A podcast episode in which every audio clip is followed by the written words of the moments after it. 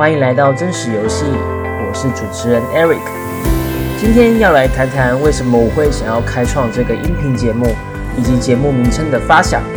我也会介绍一下自己的来历，让大家能够更加认识我。希望透过这样子的自我介绍，能够拉近我与听众们的距离。那么话不多说，让我们开始游戏吧。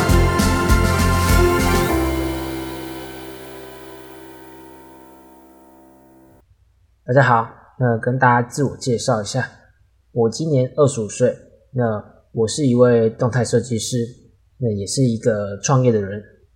那我在大学毕业当完兵之后，我就到了一间美商公司上班，然后它的性质其实跟一般的上班族其实有点不一样，它有点类似半创业半就业的生活。那在公司待了一年半之后呢，我也离开了公司。跟几位曾经共事过的同事们一起出来开了一间小小间的工作室。那设计系毕业的我，当然对于自己本身的专业投入了大量的时间和精力去学习，也把这份专业呢好好的应用在工作上面。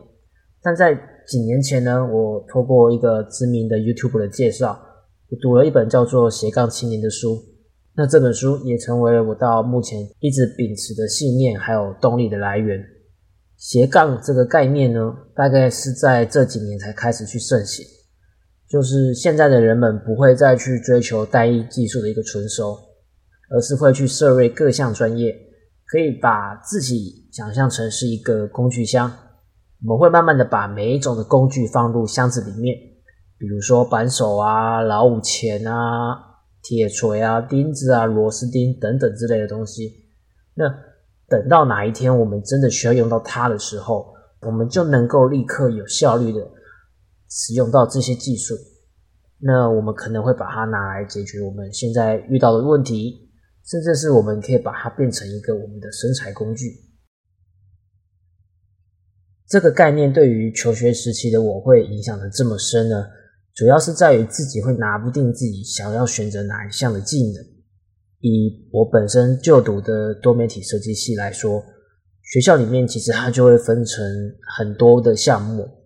以这个科系，它就会分成像是动画啊，或者是平面设计，甚至是游戏的制作、App 的设计，还有网页的开发等等之类的。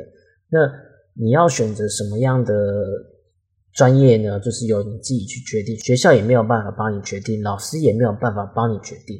你要依照你觉得说，我喜欢哪一项东西，我对哪一件事情比较擅长，那我就去选择这个东西。我要去，可能四年的时间，我要去把这项技能练到非常的专精。那可能在于自己说，我的好奇心啊，还有求知欲比较旺盛一点。那我可能看到一些新的事物的时候，就会想要去了解看看，说这个东西是怎么运作的，或是去尝试看看，说这个东西到底是不是适合我的。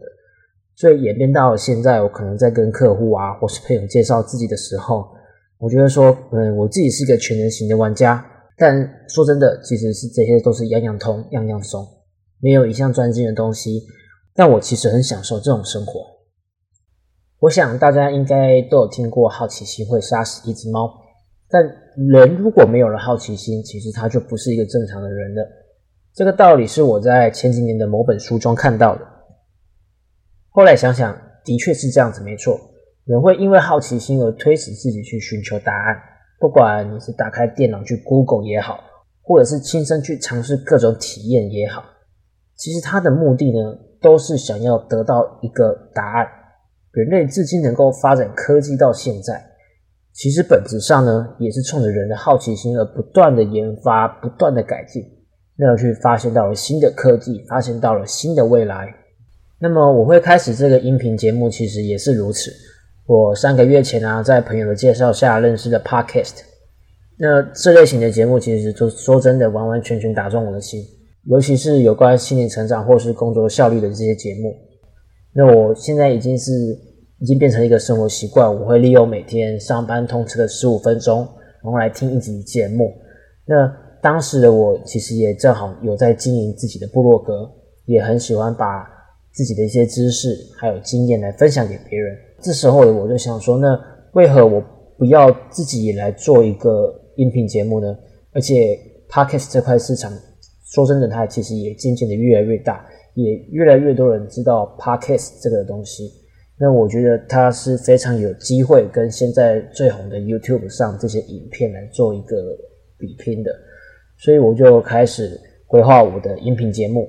虽然我可能这个东西我不会做的很长久，甚至是可能只有一集，因为我也是利用我一些下班比较闲暇时间来做这些资料的收集，还有我一些想法的一些整理，再做一些后置的加工跟剪辑。但如果真的把这集做出来了，至少我真的做到，然后我也是为了自己的目标去做出了一个实际的举动。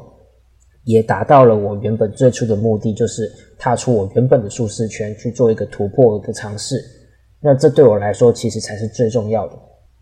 而且透过收集这些资料，其实我可以跟有兴趣了解这些讯息的人交流与分享。这也是我逼自己继续学习、继续成长的动力。那透过分享的方式来提升我与大家的眼界，这些就是为什么我会开始做音频的原因。那么，关于为何节目要叫做真实游戏呢？其实是因为对我来说，人生真的就很像一场游戏，只是它 game over，你不能重来而已。而且将人生比喻成游戏，对像是我这种从小就很爱玩游戏的人来说，其实这样子的说法比较能够激起我对工作与生活的热情。毕竟，我们要在这如此长时间又充满未知性的游戏中。我们会遇到什么事情，我们根本无法了解，以及无法预知。那这听起来不是一个非常刺激的游戏吗？其实我们不难发现，在我们的孩童时期，我们常会将游戏的成分融合在教学和生活里面。以在台湾就是比较能够了解的两大教学体制补习班当做举例，一个就是芝麻街美语和 MPM 数学。那很刚好的，我这两个以前都有带过。那芝麻街美语，我甚至待了差不多六年左右。从一开始进去到最后离开补习班的教学方针，其实它一直以来都是以游戏来包装课程，透过游戏的方式来互动，透过游戏的方式来学习。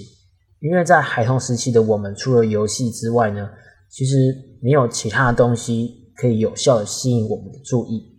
但为何这种方式和心态却会随着我们年纪的增长，我们却要摒弃这种学习方式呢？甚至我们还忘了这种学习方式。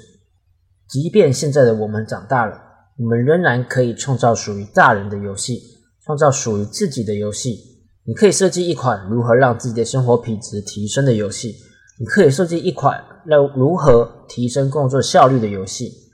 这游戏不只可以单人游玩，如果你愿意的话。你甚至可以找与你一样有想要改变自己的人加入这个游戏，将生活目标变成游戏任务。我相信你的生活将会变得不一样。之后我将会分享说我现在是如何将游戏带入生活，以及如何建立像是游戏里的任务列表。我也会分享一些如何提升工作效率的方式，以及如何让你的生活品质更好。感谢你的收听，真实游戏第一集到此结束。喜欢我的节目，想继续与我一同在人生这场游戏上奋斗的人，欢迎订阅和分享真实游戏，以及底下留言告诉我你曾经玩过哪种类型的游戏。你觉得生活中有哪些事情跟游戏很像呢？那么游戏暂停，我们下集继续，拜拜。